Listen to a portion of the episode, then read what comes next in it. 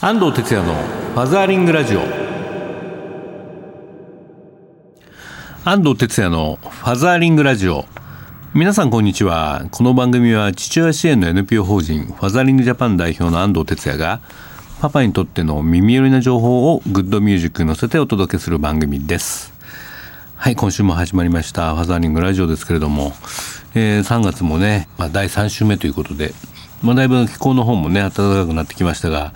先週ね結構僕も風邪をひいてしまってですね、まあ、熱がありながら地方出張とかねしてました。もうだいぶねあの風抜けてきたんですけれどもねまだまだちょっと寒暖の差が激しいんでね、えー、油断してねちょっと引いちゃったなって感じでしたね、えー、皆さんもね気をつけてください。はい。で、ファザリングラジオは先週お届けした通りですね、あの、今月いっぱいで番組が終了ということになります。えー、今日入れてね、あと2回のね、オンエアがあります。えー、ファザリングラジオではツイッターも受付中です。ご利用の方は、ハッシュタグ、シャープ84に FM をつけてつぶやいてください。それでは今週もファザリングラジオよろしくお願いします。この番組は、少子化問題の解決を目指す一般財団法人ワンモアベイビー応援団の提供でお送りいたします。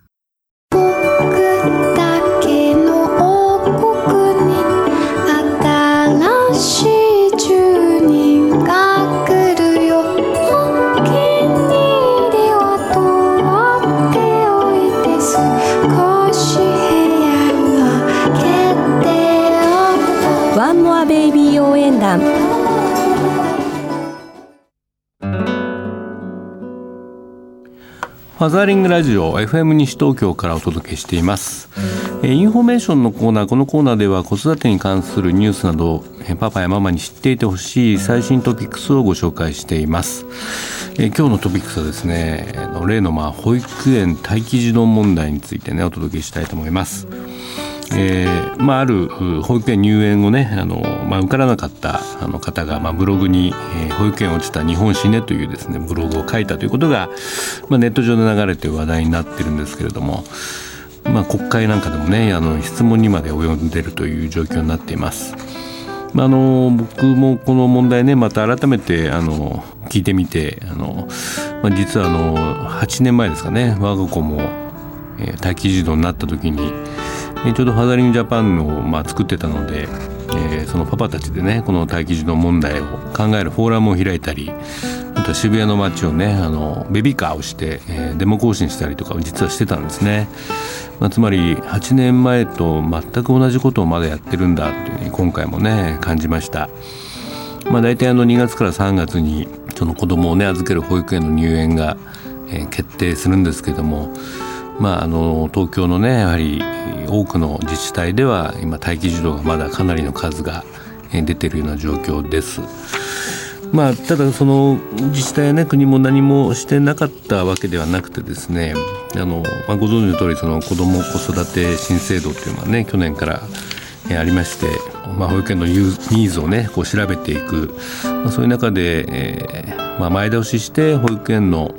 うん園作りをですね加速させてはいたんですね。で実際その保育料のね、まあ、拡大はあの若干進んではいたんですけれども、まあ、そうは言ってもですねやはりあの認可保育所に申し込む人がそれ以上にやっぱり増えていたりとかいう本当にこう読めない部分もあってですねなかなかそれが全て解消するというまでには至ってないと。まあ、待機児童の、ね、数の推移を見ても、えー、平成22年が2万6千人いて、まあ、この辺からやっぱりなんとかしなきゃってことでだんだんその2万23年は2万5千人24年が2万4千人とかだんだんこう減らしてきたんですね。で平成26年では2万1千人まで減ってたんですけれども、えー、平成27年は2万3千人まで全国でね待機児童がいるというふうに言われています。まあ、これはあの実際に申し込んだか申し込んで入れなかった人の数なので実際的にはもっとこうあの花から諦めてる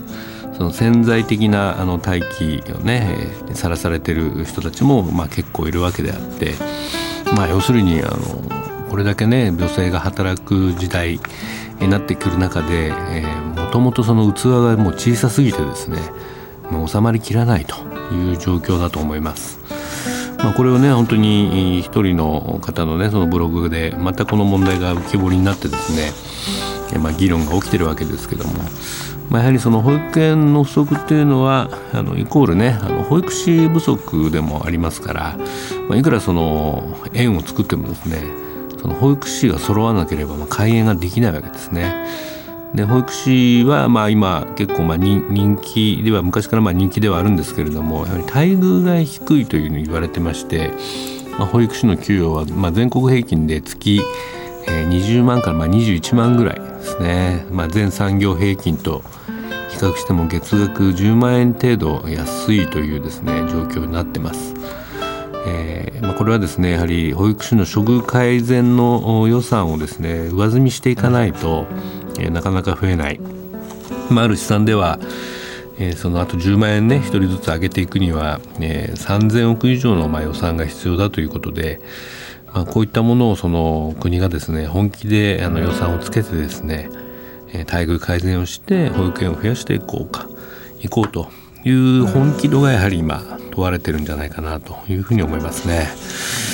はいまあ、ただあのなかなか抜本的な解決にはならないですし、うんまあ、毎年その保育園に入りたい、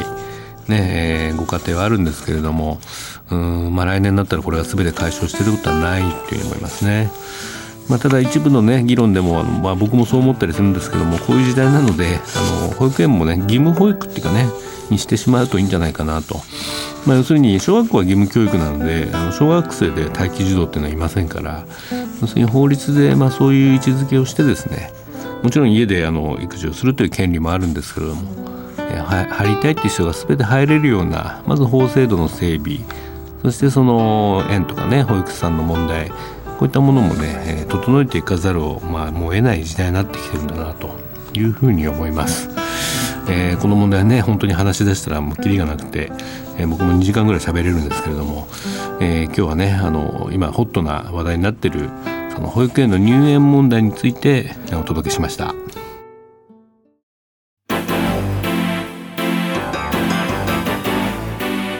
マザーリングラジオ FM 西東京からお届けしています。ここからはソーシャルカフェのコーナー日本には社会的な課題がいろいろありますがそれを何とかしたい社会を変えたいという思いを持ってソーシャルな活動を実践する方をゲストにお呼びするコーナーです、えー、今日のゲストはですねリクルートグループ働く育児を応援するプロジェクトイクションの事業リーダー小安美也さんです。小安さんこんにちは。こんにちは。はい、えー、このイクションとね今注目の事業ですけれども、ありがとうございます、はいえー、これのまあ立ち上げの動機とか、はい、させてもらえますか？はい。えー、クションっていうのは育児とアクションを掛け合わせた造語で、うん、育児をしながら働くということを当たり前にしたいというプロジェクトです。うん、当たり前じゃなかった。当たり前じゃなかった。そうですか。僕は十八年間やってきたんですけど。ね、育児をしながら働くということがまだまだ日本では当たり前じゃではない、うん、特に女性ですね、はいはい、育児中の女性があの今日本ではなかなか働きにくい環境があって、特にその妊娠出産で辞める方が、まあ、6割いるという国のデータもありますけれども、はい。まあ、グローバルで見てもかなり、うん、あの当たり前じゃないというか、ね、異常な状態ですので、うん、まあ、妊娠出産を経ても働きたいという意欲がある人が働ける世界を作りたいと思って始めたプロジェクトです。本当だよね 基本的なことなんだけどね。そうなんですよね。なんでできてないと思ったし、えー、まあ、マザージャパンも10年前にね、はい、お父さんももっと育児したいよねっていうことで、えー、働きながらでも、男性もこう育休が取れたりする社会を作りたくて始めたんですけどね、まあ、まあそれのコンセプトは同じだとそうですね、はい。今どういうあのテーマって言いますか、はい、あのやってらっしゃるんですか、はい、えーと、3つのテーマに取り組んでいます、はい、えっと、1つ目が妊娠出産でもキャリアを諦めない世界を作りたい、うん、はい、で2つ目が仕事と育児の両立のストレス、これを減らしたい、はい。えー、で3つ目が無理なく始められる仕事を、うん、まあ、作って働ける環境を作る、うん、この3つのテーマに取り組んでいます。うんこれのなんか事例とかを紹介されてるんでしたっけ、えー、そうですね。あの、はい、具体的にはあの、まあ、リクルートグループが人材事業がもともと創業事業なので、人材サービスとしてあのいわゆるフルタイムで働ける人だけではなくて、うん、時間制約があっても働ける環境を作るということで、うん、まあ、紹介ですとか派遣とか、うん、まあ、そういうあの人材サービスの中で、えー、育児中のお母さんが働きやすい、えー、仕事を企業の方に働きかけて作り出すということをやっています。例えばあのタウンワークというフリーペーパーがあるんですけれどもそちらで育児中のお母さんが働きやすい、えー、仕事の特集を組んだりとか、以前は実は、まあ、あの不定期だったんですね。不定期にしかその特集がなかったんですけれども、去年の8月から毎週フリーペーパーあのタウンワーク見ていただくと主婦主婦特集、うん、主婦っていうのはあの女性の主婦も男性の主婦も入ってます。はい、育児をしている方が、でも働きたいと思った時にやっぱ働こうと思っても時間がやっぱり合わないんですよね。はい。はいなのであの時間、まあ、彼女彼らが働ける時間帯の仕事を作るということを、うん。うん、あの特に力を入れてこの1年はやってきています。なるほどまあでも、業種によっては本当に人手不足のねところもあって、ね、はい、4時間でもいいから来てほしいって結構ありますよね。なので企業のニーズも高まってますし、あとまあ働きたいという気持ち今まで言えなかったけれども、最近のその機運でいうと、まあ、働ける環境があるのであれば、働きたいという方が多く出てこられているので、その両者のマッチングをしていくということを、あの人材事業サービスとしてちゃんとやっていこうということでやってます。はい実際その金融を盛り上げつつ、えー、まあ、会社の事業としてもそれを推進していく、はい、という形ですね。はい。はい、その手応えとかはいかがですか、えー、あの1年前よりも、うん、あのやっぱり企業側の理解というかが進んでいる感じはしますよね。うんうん、あとはあのお母さんたちが働きたいという自分の気持ちをなかなか、うん、まあ、声に出せなかったり。今まではね、はい、そう。夫がねまたそれ認めなかったりしてね。そうなんです、そういうのがなんていうんですかね。あの私も働きたいということの声が上がってくるようになったという実感はとてもあります。まあ、働きたいのとね、えー、やっぱ働かないと、はい。まあ、生活のね、はい、苦しかったりするので、はいまあ、子供の貧困なんか問題になってますからね。そうですね。やっぱり小さい子,、えー、子供を抱えているとね、長時間労働は無理ですからね、出張も行けないですし。そういうその多様な働き方を受けざるをね、そうですね、うん、リクルートさんが本気で作ろうとするっていうのは、えー、かなりのこう、はい、ワークスタイルの改革になると思いますね、えー、ありがとうございます、はい。まあ、働けないね理由は、まあ時間制約とかいろいろあるんですけども、どうですか？女性のこうキャリアアップの意識っていうのは高まってますかね、そうですね、まあ、キャリアアップもそうですし、うん。うん、あのなんていうんですかね。その働きたい。結構そのまあ、時間の制約とあとやっぱり心理的な不安っていうのとても大きいと思うんです、私が責任を果たせるだろうかという自信のなさ、これが結構女性の就労を阻む壁になっているなというふうに感じてるんですけど、まあ、それを少しずつ、まあ、あの解きほぐしていくというか自信を持っていただくっていうことを、まあ、しながらあの、まあ、キャリアアップの手前のもう一度働きたいという、あの壁をまあぶち破っていければいいかなというふうに思ってます。はいまあ、保全ジャパンでも、まあ、マザーリングプロジェクトとかって、えー、あの一回離職したね、うん、ママたちをもう一回再就職の支援をしてるんですけども、えー、あれやってて思うのはね、えー、やっぱりその本当の女性活躍支援って、あの入社してからすぐ男性と同じように、はい。あの責任のある仕事をね、えー、しっかりしてもらって、はい。まあ、リクさんが多分そうなってると思うんですけども、うん、一般企業ってどうしてもそこでなんか男子に下駄剥がしちゃって、はい、男子だけに「お前将来の幹部だからこれやっとけ」みたいな「覚えろ」みたいなね、えー、で女性はそのうち前辞めるだろうみたいなね、そのあらかじめの認識が強すぎて、あの重要な仕事をあまりね課さないで,、うん、でそれによって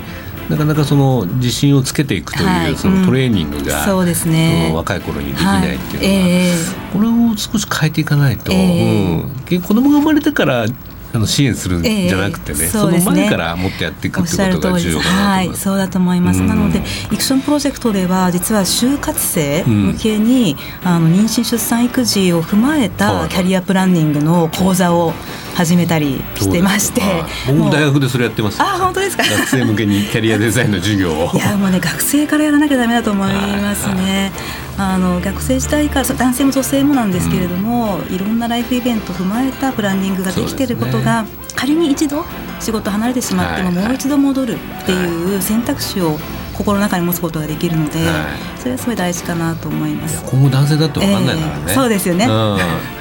僕主婦になりたいですっていう、えー、結構男子も増えてる最近増えてるって言いますよね。いや、どちらがどっちでも僕いいと思うんですよね、はい、はい、育休取るのも、えーまあ、まだねママの方が圧倒的に多いんですけども、はい。例えばママが少し重要なプロジェクトをね、えー抱えながら産休に入った場合は、まあ産休ね3か月ぐらいで復帰して、えでその後パパが、はい。うん、それを取るとかね、えーうん。いろんな形があっていいはずなんで。そう。うん、それをその男だから女だからとか、えー。そういうことでやってるうちは、はい。ちょっとこの社会はうん。生きづらいだろうなとうん。思いますね。は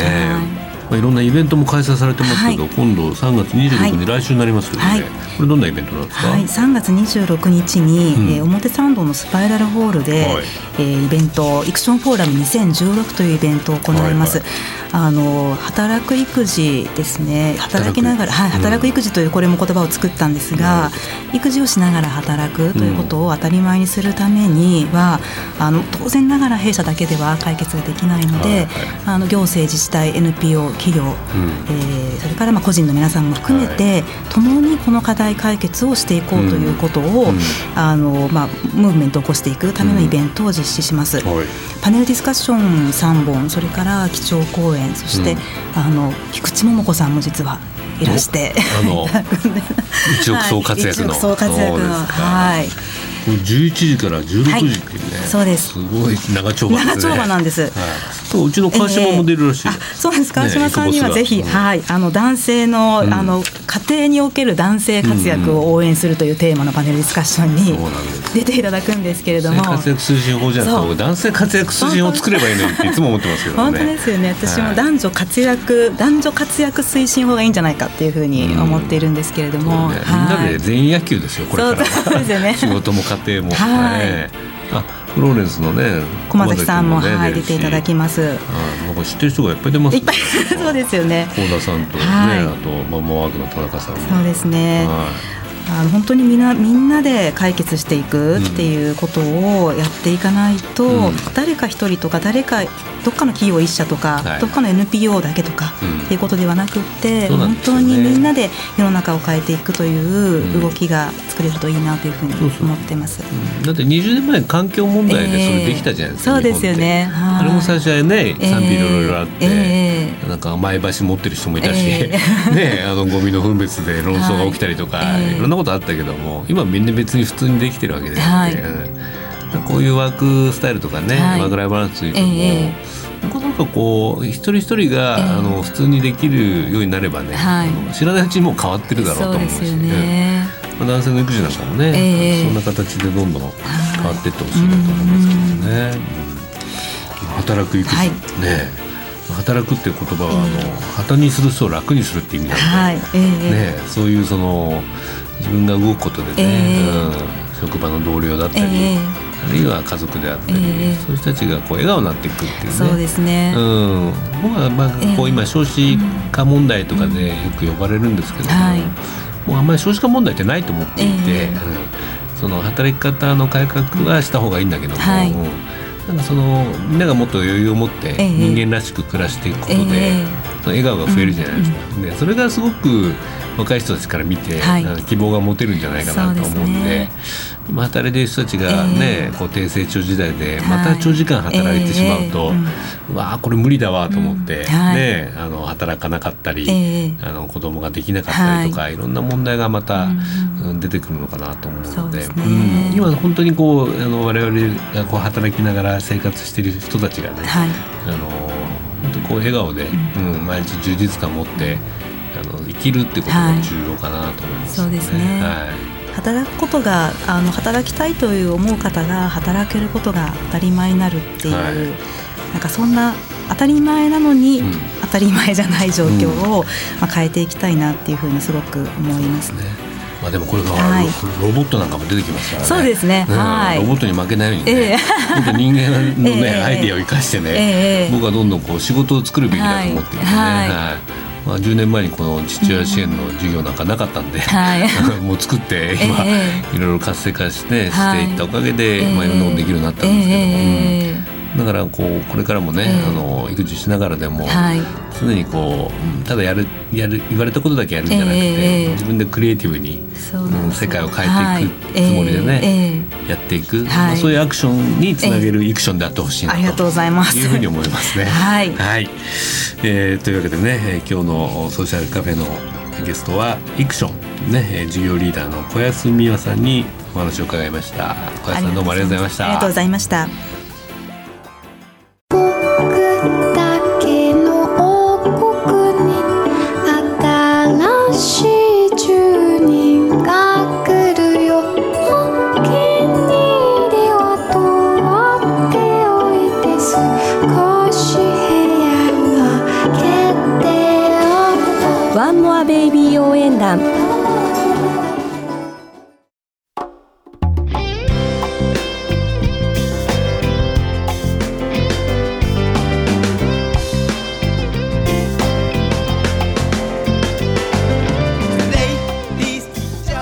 ファザーリングラジオそろそろお別れの時間になりました。イベント情報です。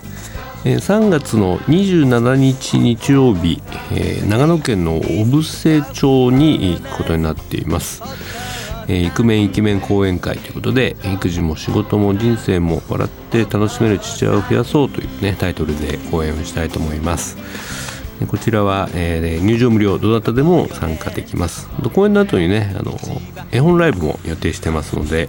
ぜひねご家族連れで、えーお出かけください、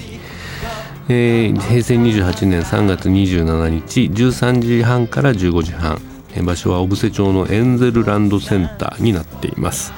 お問い合わせとお申し込みは小布施町企画係電話026-214-9102 026-214-9102です。えーファザーリングラジオではリスナーの皆さんからのメッセージもお待ちしています。FM 西東京のホームページからリクエストメッセージのバナーをクリックして必要事項を入力して送信ください。E メールをご利用の方はメールアドレス egao 笑顔数字で842アットマークウエストハイフン東京 .co.jp です、えー番組の Facebook ページもぜひご覧ください。はい、えーファザリングラジオ今週は以上ですけどいよいよ最来週がね最終回ということになります、えー何かねメッセージをいただけたらなというふうに思っています、えーファザリングラジオお相手は安藤哲也でした。パパの皆さんまた来週まで。キーポンファザーリングバイバイ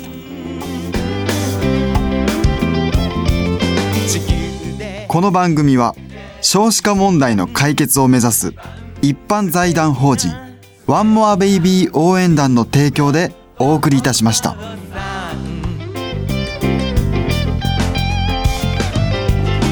僕も僕も私も私も大好き